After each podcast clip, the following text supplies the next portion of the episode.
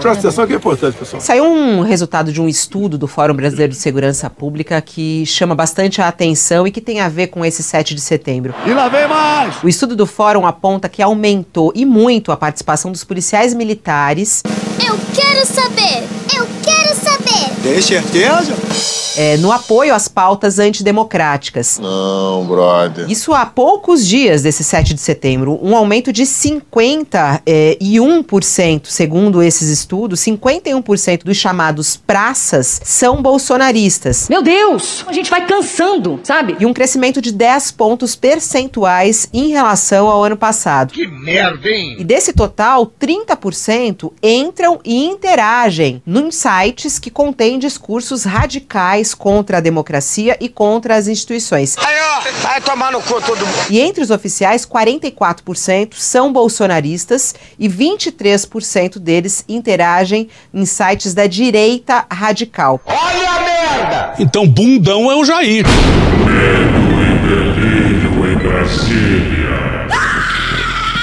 É uma canalice que vocês fazem. Olá, bem-vindos ao Medo e Delírio em Brasília com as últimas notícias dessa bad trip escrota em que a gente se meteu. Bom dia, boa tarde, boa noite. Por enquanto. Eu sou o Cristiano Botafogo e o Medo e Delírio em Brasília, medo e delírio em Brasília.wordpress.com é escrito por Pedro Daltro. Esse é o episódio dia 974. Ah, é? Foda-se. Enfia no rabo, gente. Ó, como o cara é grosso. Bora passar raiva? Bora! Bora!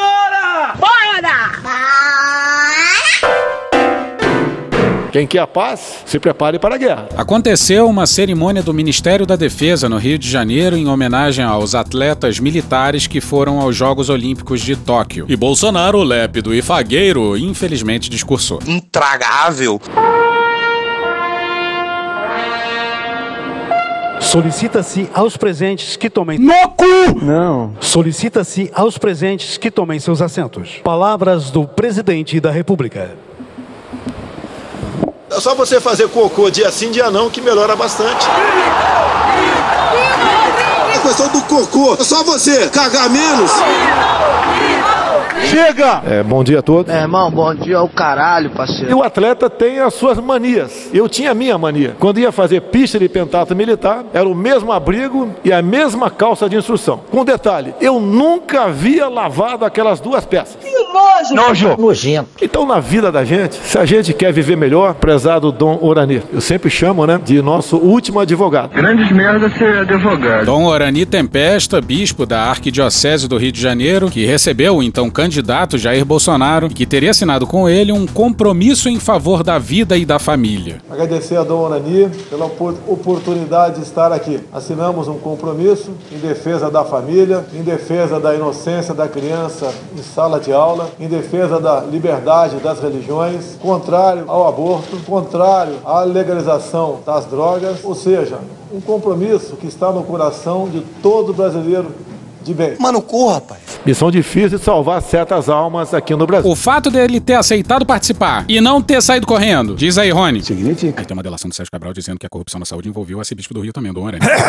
Nós, para vivermos melhor, devemos nos colocar do outro lado do balcão. Como aquela pessoa está se sentindo? Quais são as suas dificuldades? Como o povo está se sentindo? Caralho! Desde o primeiro dia da pandemia, nunca deixei de estar no meio do povo. Tá errado. Você está certo, quem tá errado é o Papa. Você está certo, quem tá Tá muito errado isso. Sempre criticado pela mídia, né? Sem máscara. O presidente tava sem máscara. Já encheu o saco isso, pô. Mas pelo menos o arcebispo, que se sentou ao lado do presidente na cerimônia, estava de máscara. Heleno, do outro lado do arcebispo, estava de máscara também. É o mínimo que se espera. Do outro lado do presidente sentaram-se Braga Neto e o comandante da aeronáutica. E eles estavam sem máscara, devem ter enfiado a máscara no cu Enfia no rabo, gente. Anos. ou no bolso. Fato é que estavam sem máscara. E como eu costumo, às vezes, fazer até piada sem graça, né? Alguns acham. Concordamos! Mas reconhecer aqui que o João Heleno também cursou educação física lá na Escola de Educação Física do Exército. Só que ele não foi citado, mas ele também não estava lembrando muito daquela época, não. Caralho! Você é realmente um sem noção? Eu queria aqui escolher um, né? Porque eu queria dar uma medalha pessoal para ele. E é pessoal, se é pessoal não pode mostrar para ninguém. O sargento Herbert da Conceição. Vai chegar ali. O boxeador baiano Herbert foi até o presidente, que lhe entregou alguma honraria. É uma medalha pessoal, que ele tenho certeza que vai guardar para a vida toda. Não posso dar para todo mundo. Foi tiragem aí bastante reduzida. Então bora pro Gabriel Vasconcelos no dia 1 no Valor Econômico. O presidente Jair Bolsonaro presenteou o boxeador Herbert Conceição Ouro na Olimpíada de Tóquio com uma medalha que trazia a inscrição: Clube Bolsonaro, imorrível, imbrochável e incomível. Já falei que sou imorrível. Mentira. Sou imbrochável. É mentira. Também sou incomível. É verdade. Foi Herbert que revelou a natureza da medalha a jornalistas. Ele leu a inscrição tentando conter o riso e agradeceu. E é pessoal, se é pessoal não pode mostrar para ninguém. Se fodeu. Enfia a porrada, guerreiro, isso aí. Caralho! Com flores não se ganha guerra não, pessoal. Quando se fala em armamento, quem quer a paz, se prepare para a guerra. Ele disse isso na frente do arcebispo do Rio de Janeiro, do general Heleno, do general Braga Neto e do comandante meio crazy da aeronáutica, além de uma centena de outros militares. Militares esses na plateia, de máscara e respeitando algum distanciamento. Bom, não é a primeira vez que ele fala isso, né? Assistimos há pouco aí um grande candidato à chefia de Estado dizer que se eu não apagar o fogo da Amazônia, levanta barreiras comerciais contra o Brasil. E como é que nós podemos fazer frente a tudo isso? Apenas a diplo- diplomacia não dá. E quando acaba a saliva, tem que ter pólvora, senão não funciona. Faltam cinco dias para o 7 de setembro e toda a atenção que vem cercando essa data, incluindo questionamentos do quanto o exército ou as forças policiais apoiariam uma tentativa golpista por parte do presidente, que tá falando agora em armas e guerra, e isso dentro de uma instalação militar. Ou ele é um completo inconsequente, ou é um sem noção, ou ele é um golpista, ou ele é os três.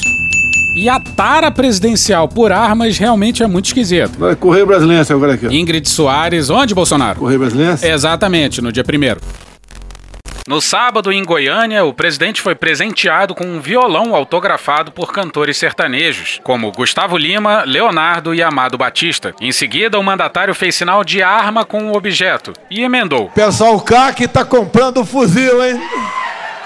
Homem armado jamais será escravizado. Puta que pariu, Marquinho! Mas vamos então ao 7 de setembro. Vicente Nunes, no blog do Vicente, no dia 31. Onde, Bolsonaro? Peru. Não, caralho. Correr brasileiro, safa aí? Isso. Levantamentos feitos em tempo real pelos sistemas de inteligência do Exército e da Polícia Militar do Distrito Federal mostram que a adesão às manifestações de 7 de setembro em favor do presidente Jair Bolsonaro está diminuindo. Será mesmo? Abre aspas, o fogo está baixando, a força do movimento está mais na retórica do que na prática. Fecha aspas, diz um fardado de alta patente. A gente não colocaria muita fé nessa nota, não, mas a justificativa faz sentido. Segundo ele, as decisões tomadas pelo STF no sentido de conter os arroubos autoritários e a disseminação de fake news ajudaram a frear os movimentos antidemocráticos. Aqueles que têm juízo baixaram a bola. A sensação, acrescenta o militar, é de que, abre aspas, havia muito fogo de palha, fecha aspas. E o UOL fez uma entrevista com o ex-secretário nacional de Segurança Pública e coronel da reserva da Polícia Militar de São Paulo, José Vicente, que disse que o chefe do CPI 7, o Comando de Policiamento do Interior 7, coronel Alexander Lacerda, que através das suas redes sociais chamou colegas para atos a favor do presidente Jair Bolsonaro, está profundamente arrependido. As manifestações que PMs principalmente fazem na- nas redes sociais, para mim, aquilo é conversa de botequim que sobe virtualmente. O coronel Alexander foi o único oficial da ativa que fez isso. Nós temos 64 coronéis. Foi o único. Ele fez uma brincadeira de mau gosto. Eufemismo. Vai ser punido, tem que ser punido. O mínimo, essa coisa do, do, do punitivismo. Porque acabou misturando uma grande liderança da estrutura da, da polícia mais poderosa do país. Fazer uma bobagem dessa. Está arrependido até o fio do o último fio do cabelo. Lamento, quer que faça o quê? Mas ele está profundamente arrependido. Caguei. Ele fez até na base da brincadeira, entrou no, no clima. Meu irmão, na moral. Claro que não pode. Quem tem o mínimo de inteligência consegue entender. Fato é que dois inquéritos de ofício do STF são a única resistência institucional ao bolsonarismo no momento. E vai aqui o parabéns um tanto perplexo Tô mesmo perplexo. ao Toffoli, que bancou os inquéritos quando era presidente da corte. Olha, uma hora vocês criticam, outra hora vocês elogiam. Tem que escolher, porra. Não tem não! Os envolvidos no monitoramento das manifestações afirmam, porém, que o real tamanho das manifestações ficará claro a partir de domingo, quando os deslocamentos de apoiadores do presidente começarão. Abre aspas, não há risco de fechamento de estradas, por exemplo. Fecha aspas, enfatiza outro militar. A percepção entre militares e policiais do Distrito Federal é de que tumultos maiores, se acontecerem, serão em São Paulo, onde apoiadores do presidente e oposição a ele vão se encontrar nas ruas. Em Brasília, espera espera-se um movimento mais pacífico. Bolsonaro participará dos atos na capital do país pela manhã e à tarde estará em São Paulo. E eu sei, é doloroso, mas tem bons argumentos para achar que não é uma boa ideia a esquerda ir para a manifestação no dia 7 de setembro. Olha o que o Freixo disse na coluna painel da Folha de São Paulo no dia 31, reportagem do Fábio Zanini. Abre aspas, ele, Bolsonaro, quer violência para dizer que é dos dois lados, para distribuir uma irresponsabilidade, porque quem está convocando para ato violento é ele. Acho que não precisamos dar esse palco para ele. Isso não é recuo, na minha opinião. Isso é maturidade. Deixa a violência para Bolsonaro. Tem convocação para que as pessoas compareçam armadas. Isso já foi publicizado. Tem convocação para que se invada Congresso e Supremo. Isso não é a manifestação que a gente reconhece como legítima. Fecha aspas. E vamos pro Demore no programa Cama de Gato, no YouTube do Intercept Brasil, onde tem muito conteúdo de qualidade, inclusive uma parceria com um certo podcast aí. Nos primeiros dias de agosto, tinha uma movimentação muito forte nos zap zaps bolsonaristas, de PMs e liderados muito pelo Roberto Jefferson. Esse resumo aqui, que a gente preparou para vocês hoje, ele é muito bom para fora a piada, as instituições estão funcionando, mostrar que de algum modo as instituições estão funcionando. É mesmo? É verdade? De fato. Caso não tivesse acontecido o que aconteceu aqui nesse intervalo de tempo de 12 de agosto até 1 de setembro, talvez a gente estaria falando hoje aqui de um modo muito mais sério, muito mais grave, com um perigo real do dia 7 de setembro ter algum tipo de, se não intervenção oficial, mas algum tipo de intervenção oficialesca, né? Insuflados pelo discurso inflamatório do Bolsonaro, grupos, talvez de policiais militares, talvez de civis armados. Vamos lembrar que a gente já falou sobre isso aqui também, nas motociatas. Nas motociatas, muita gente tá indo armado nas motociatas. Então, assim, o que, que a gente tá imaginando? Vai ter um caldeirão explosivo, né? Se ninguém fizer nada, vai ter um caldeirão explosivo de PMs armados, que já estavam se mobilizando para participar das manifestações, e civis armados, que só estão armados graças aos decretos de armas publicados, assinados pelo senhor Jair Bolsonaro, que basicamente fez duas coisas. Permitiu que pessoas associadas em clubes de tiro esportivo ou caça pudessem andar armados por aí com duas armas carregadas em seus carros e tirou esses decretos, tirou da lei o seguinte: você não precisa mais ter um trajeto lógico entre a sua casa ou o local de guarda do armamento e o clube de tiro. Então, queridos, na verdade, hoje, quem está registrado no clube de tiro, e é facílimo se registrar no clube de tiro, pode sim andar armado para lá e pra cá. Tá liberado, gente. Tá liberado andar armado no Brasil hoje. Olha a merda! E essa gente tá indo armada em manifestação. Então esse era o grande perigo, né? Vamos imaginar que vai ter lá milhares de pessoas. Você não precisa de milhares de pessoas para fazer o que algumas pessoas podem fazer. Você precisa de 10, 15 mal intencionadas e armadas, né? Com uma base de apoio nazificada, como a gente já mostrou também aqui. A base de apoio do bolsonarismo é, sim, nazificada. Muitos de nazistas e, na e neofascistas e neonazistas. Pois bem, mas as instituições estão funcionando. Olha só. 12 de agosto, o Alexandre de Moraes abre um inquérito sobre os vazamentos, né, do Bolsonaro. O Bolsonaro não estava sendo investigado oficialmente porque a PGR estava lá segurando a bola, né? Pois bem, o Alexandre de Moraes, ele em um determinado inquérito que está aberto na mão dele, ele inclui o Bolsonaro no inquérito. E isso é um primeiro passo. Vai acontecer alguma coisa? Não sei. Pareceu quando saiu um golpe inesperado no Bolsonaro. Ele não estava esperando que isso fosse acontecer. Por quê? Na prática o presidente está blindado pela PGR. Então o Bolsonaro estava jogando em casa ali, já não estava mais. Começou, o seu nome foi parar na boca do STF. 12 de agosto. Dia 13 de agosto, no dia seguinte, Roberto Jefferson foi preso, um dia depois. Então reparem, até o dia 12, tá todo mundo preocupado, de fato. Tem aquele passeio de tanque ridículo em Brasília, tem o Bolsonaro fazendo um discurso inflamatório para que as pessoas fossem a paulistas, já se auto-imolando, né? Eu jurei dar a vida por essa pátria, né? Se colocando como mártir de, um, de algum tipo de revolução, né? Falando para as pessoas, se vocês forem a paulista, eu irei junto com vocês. Não era esperada a prisão do Roberto Jefferson, mesmo. Eles ficaram muito preocupados. O Bolsonaro ficou muito preocupado. Dia 15 de agosto, uma turma que já estava ligada nos movimentos do Roberto Jefferson começa a enviar vídeos e áudios claramente, notadamente, golpistas. Entre essa turma está Sérgio Reis. O áudio era um áudio de ameaça à Câmara dos Deputados e ao Senado. Se em 30 dias eles não tirarem aqueles caras, nós vamos invadir, quebrar tudo e tirar os caras na marra. 16, Sérgio Reis pedindo desculpas. Desculpe.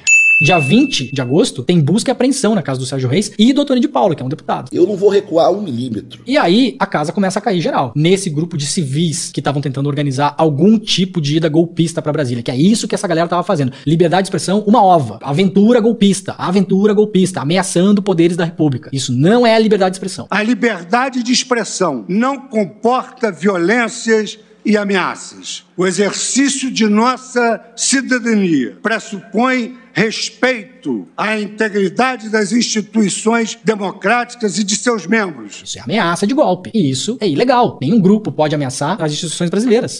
23 de agosto, aí sim, uma coisa que eu considerei bem emblemática, bem importante, que é o seguinte: o Dória, em São Paulo, ele afastou um comandante da PM, se não me engano, um coronel, né? Que estava incitando a participação dos policiais militares. Nós, sociedade civil, criamos as Forças Armadas. A gente precisa lembrar sempre disso, né? Parece que a sociedade civil ela nasceu de uma costela do exército, da PM. Não, gente. Quem tá assistindo aí, que é do exército, que é da PM e tal, gente, nós demos armas para vocês, não é o contrário. E nós estamos concedendo a vocês o direito de andar armados para nos defender e não nos ameaçar. Então, você que é um comandante de PM que comanda tropas, com uma concessão que nós civis demos a você, você não pode mandar as pessoas pra rua num ato golpista. Não pode, cara. Você tá maluco. Você tá maluco. Cadê seus estudos? Você é maluco, é? Que tipo de, de atitude você espera que PMs que estejam ouvindo você tenham? E o Dória teve a coragem de ir lá e afastar o cara. E por que, que eu falo na coragem? E também, obviamente, tem conversa ali dentro. E o Dória não fez isso na cabeça dele. Ele sabe que ao fazer isso, ele tinha, sim, dentro da própria PM, respaldo. Por que, que eu fiquei espantado com essa decisão? Porque no ano passado, o comandante da rota, que é uma tropa especial, no mais das vezes violenta, da polícia de São Paulo, falou alguma coisa contra o Bolsonaro, foi contra a opinião do Bolsonaro sobre isso, em algum evento que ele foi participar. O Dória teve que afastar o comandante da rota que falou mal do Bolsonaro no ano passado. Gente, o governador é o cara que manda na PM. E ele teve que afastar o comandante da rota por pressão da tropa. O meu receio com o 7 de setembro era justamente essa milicialização das PMs. Então foi muito importante essa atitude do Dória de conseguir afastar esse comandante, né? Isso foi dia 23 de agosto. Dez dias depois que o Roberto Jefferson foi preso. Olha quanta coisa aconteceu. 25 de agosto, o presidente do Senado, Rodrigo Pacheco, ele rejeita em tempo recorde o pedido de impeachment do Alexandre de Moraes assinado por Bolsonaro. Como presidente do Senado, determinei a rejeição da denúncia por falta de justa causa, por falta de tipicidade e o arquivamento do processo de impeachment. Mas há também um aspecto importante da preservação de algo fundamental ao Estado de Direito e à democracia, que é a separação dos poderes e a necessidade de que esta independência de cada um dos poderes seja garantida e que haja convivência a mais harmoniosa possível. Dia 30 de agosto, agora, entidades muito poderosas do agronegócio, no mais das vezes bolsonaristas, que ajudaram a colocar esse cara lá, vocês quebraram a cara porque não conseguiram controlar, ninguém controla maluco, agora estão com medo, porque se esse país fecha em algum tipo de golpe militar, vocês sabem o que vai acontecer com as exportações dos grãos de vocês também, né? Vocês estão de olho nisso, né? Que a gente tá ligado que vocês não estão pela democracia coisa nenhuma. Aí foram lá e assinaram, né? Essas entidades do agronegócio assinaram nota, né? Uma carta em defesa da democracia. Demoraram três anos para entender que o cara que vocês colocaram lá não é um democrata, né? Tu tava fora do Brasil, irmão? Então, gente, a coisa deu uma murchada. Eu acho que a verdade é um pouco essa. Assim. E obrigadíssimo Demore e Intercept Brasil por esse belo apanhado temporal. As instituições dormiram furiosamente, mas algumas delas acordaram desse sono profundo. Pode acontecer alguma coisa? Pode. Vai acontecer? Não sei. Nem eu sei, nem ninguém sabe. Só sabe quem tá organizando eventualmente a bagunça. Precisa de muita gente para fazer bagunça? Não. Mas aí pode ser só um quebra-pau, né? Um bololô num canto lá. O que dá para ler do dia 12 de agosto até o dia 30 de agosto é que, institucionalmente, o STF, o governo de São Paulo e o Senado, que são as três instituições que estão envolvidas nessas atitudes todas aqui, deram uma segurada na onda dessa galera. Pelo menos no efeito manada. Destampou um pouco a panela de pressão. Mas o 7 de setembro não deve ser pequeno, não. Vamos ver o que, que vai acontecer. Hoje eu recebi de uma muito boa fonte, que foi de grande serventia na, no programa que a gente fez aqui sobre a Citizen Go, sobre os ultra radicais do catolicismo, né? Me mandou um vídeo. São vários padres da Igreja Católica muito proeminentes nas suas paróquias e nos seus locais de trabalho. Muitos deles são influencers de internet, que estão em peso, assim. É um vídeo que tem, sei lá, 5, 6 minutos, enfileirando o padre, convocando fiéis ultraconservadores da Igreja Católica para as manifestações. Bolsonaro, os bolsonaristas seguem tentando fazer com que as pessoas vão pra rua. Vai ser grande o protesto da semana que vem? Eu acho que vai ser muito grande. Eu não acho que vai ser pequeno, não. Eu acho que vai ser o maior protesto durante o governo Bolsonaro a favor do governo. A gente também acha. Com flores não se ganha guerra, não, pessoal. Quando se fala em armamento, quem quer a paz, se prepare para a guerra. E a Federação das Indústrias de Minas Gerais também deu salve. Esse é o salve que o comando tá passando. Mônica Bergamo na Folha no dia 1 o presidente Jair Bolsonaro está espalhando por WhatsApp. Fica só no celular, menino, só no WhatsApp, menino! Um manifesto da Federação das Indústrias do Estado de Minas Gerais que endossa o discurso bolsonarista sobre supostos ataques à liberdade de expressão. A liberdade de expressão não comporta violências e ameaças. E faz críticas ao Supremo Tribunal Federal. Nele, a entidade diz esperar que a exacerbação do STF seja revisada. Olha só. A entidade já tinha se alinhado a Bolsonaro ao se recusar a assinar o manifesto pela harmonia entre os três poderes feitos pela Fiesp, com o endosso da Febraban. Ele foi adiado depois de intensa pressão do governo. Não podemos admitir isso daí. Ah, tá. Não podemos admitir isso aí. Segundo o que Bolsonaro reencaminhou a sua rede de amigos, a Federação das Indústrias do Estado de Minas Gerais decidiu fazer o seu próprio documento, intitulado Manifesto pela Liberdade. Você sabe o que é liberdade? Quem já prestou atenção no discurso de Bolsonaro já ouviu muito isso. É uma ideia que ele repete sempre. Armar a população é uma questão de liberdade. Sair às ruas, vestir máscara, todas essas coisas são questões de liberdade. Quais são os limites da liberdade? Vamos ver. O sujeito que tem uma fábrica e paga um salário de fome pra gente que não tem escolha que não pegar aquele emprego, que bota para trabalhar, sei lá, 12 horas seguidas, um regime de quase escravidão. Esse cara tá sendo livre, tá usando a liberdade dele porque afinal quem preferir pode escolher não trabalhar? Ou o Estado pode impor uma carga de horário máxima e um salário mínimo? Alguém que compre um rifle de assalto tá simplesmente usando da sua liberdade? Você tem o direito de decidir se vai se vacinar ou não? Tem o direito de não usar máscara no meio de uma pandemia respiratória? Você, eu, qualquer um pode fazer o que desejar com um limite. Não podemos causar dano à liberdade de outra pessoa. A federação já tinha anunciado que divulgaria um documento separado da Fiesp. Nele, a entidade critica o STF e defende sites investigados por divulgar fake news. Eu acho que até o fake news é válido, com todo respeito. Que foram alvo de ação do Tribunal Superior Eleitoral e que estão sendo desmonetizados. Faltou só salpicar um quatro linhas da Constituição aqui e ali. Ela afirma que, abre aspas, os direitos individuais, como a liberdade de expressão, pilares fundamentais de um Estado democrático de direito, estão sob ameaça no Brasil e precisam ser defendidos com veemência. Fecha aspas. Olha ela! E só lembrando que a liberdade de expressão que eles estão defendendo é essa aqui, ó, de ameaçar as instituições mesmo. Ouçam o rufar dos tambores, garantidores da lei e da ordem. Tá dizendo o quê? Teu cu! Tá dizendo o quê? Se não houver voto impresso e contagem pública de votos, não haverá eleição ano que vem. Ah, é?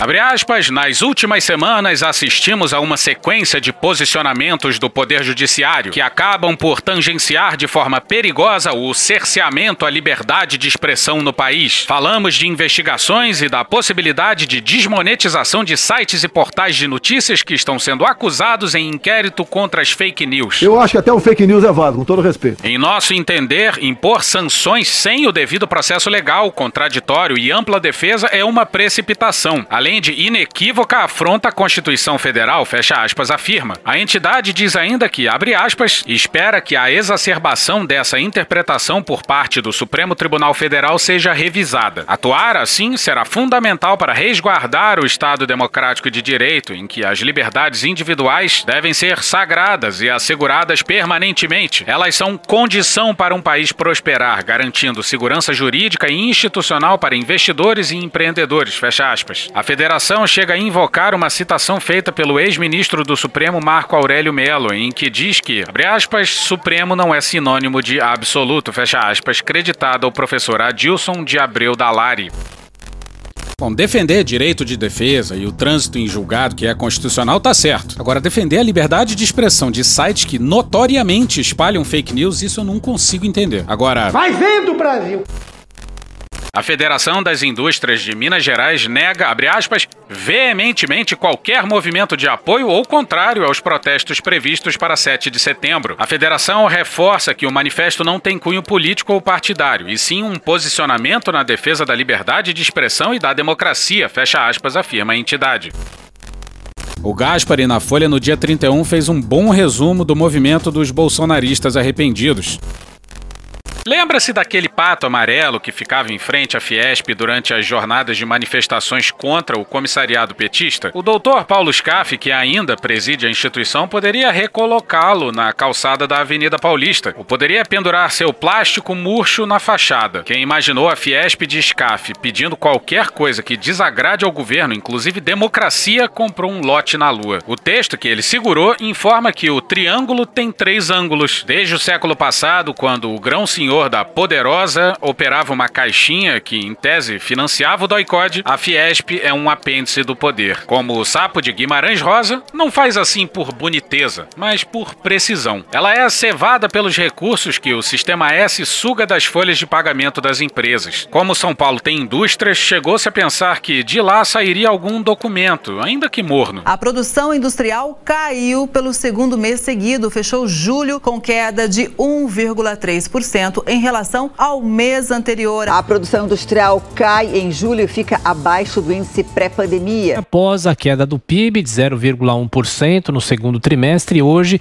o IBGE anunciou uma queda de 1,3% na produção industrial no mês de julho. A Federação do Rio de Janeiro antecipou-se à Fiesp, anunciando que não endossaria manifesto algum. Pudera. Muitas federações e poucas indústrias, os males do Rio são. O vexame da Fiesp seria mais um capítulo na sua crônica de subserviência e oportunismo. Putinha do poço. Mas foi um marco na história do empresariado nacional. No mesmo dia em que ela se encolheu, sete entidades do agronegócio divulgaram um manifesto onde disseram o seguinte: abre aspas, o desenvolvimento econômico e social do Brasil para ser efetivo e sustentável requer paz e tranquilidade, condições indispensáveis para seguir avançando na caminhada civilizatória de uma nacionalidade fraterna e solidária, que reconhece a maioria sem ignorar as minorias, que acolhe e fomenta a diversidade, que viceja no confronto respeitoso entre ideias que se antepõem, sem qualquer tipo de violência entre pessoas ou grupos. Acima de tudo, uma sociedade que não mais tolere a miséria e a desigualdade que tanto nos envergonham. Fecha aspas. Dividir riqueza e renda? Alguém conhece algum empresário socialista? Algum empreendedor comunista? Alguns querem que eu taxe grande fortuna no Brasil? É um crime agora ser rico no Brasil? Ai, que não sei o que que você cala a boca, moleque! No final do século passado, quando começou a abertura da economia brasileira, a indústria escaramujou-se no protecionismo, enquanto o setor cosmopolita Mais ou menos. da agricultura e da pecuária foi à luta, modernizando-se e tornando-se competitivo. Cresceu e hoje representa cerca de 27% do PIB nacional.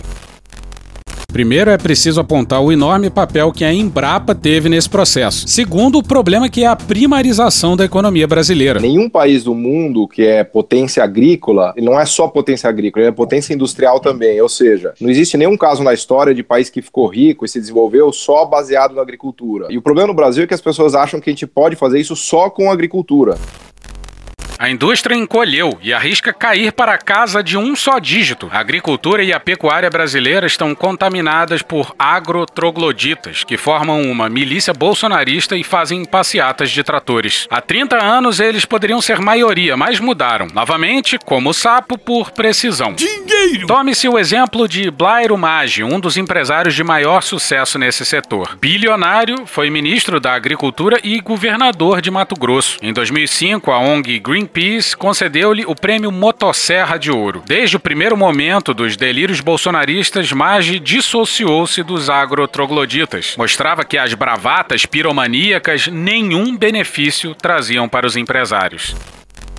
E se a gente tivesse que apostar, isso que vai a seguir tá com toda a cara de que tem a ver com o 7 de setembro bolsonarista. Matéria não assinada no G1 Rio Grande do Sul, intitulada Polícia Federal apreende 505 mil reais com prefeito de Cerro Grande do Sul em aeroporto de São Paulo. Matéria do dia 31.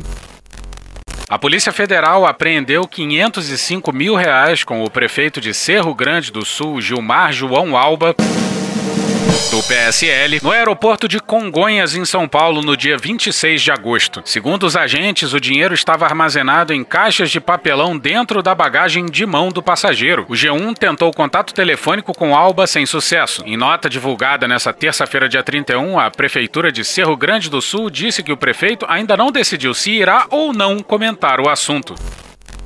Pois é, e a bagagem de mão é a que passa pelo raio-x, né? Nunca vi.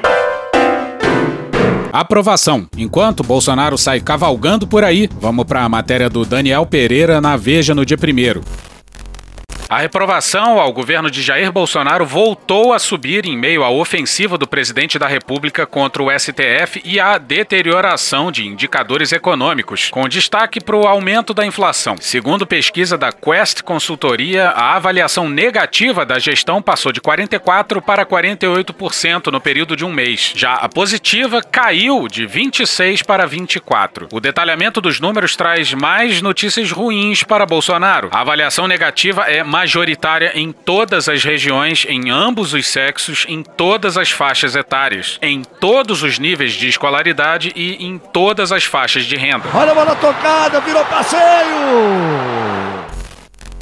Pois é, em todas as regiões, inclusive no enclave sulista. A gerente de vendas do Jasmine era uma atriz pornô.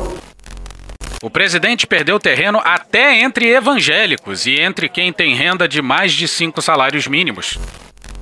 E nos deixa bastante contentes a hipótese de que essa pesquisa deve estar enlouquecendo o palácio.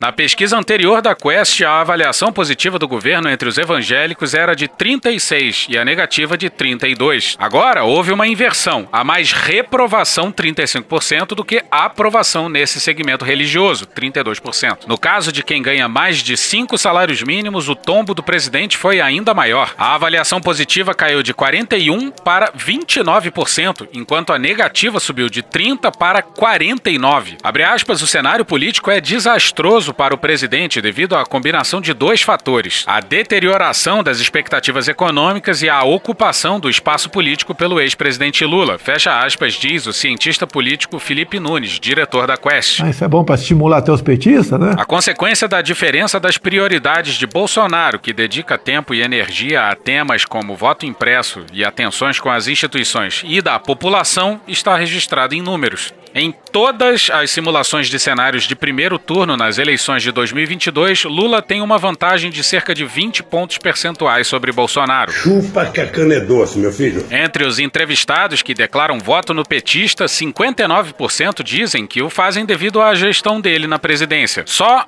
8% se apresentam como anti-Bolsonaro. Já entre os apoiadores do ex-capitão, a gestão é a razão apontada por 27%, enquanto o antipetismo registra 25%. Abre aspas, nesse momento Bolsonaro está no seu piso e chegou ao fundo do poço. Ele só tem o voto de opinião, o voto ideológico. Fecha aspas, afirma Nunes. Sem o viés ideológico.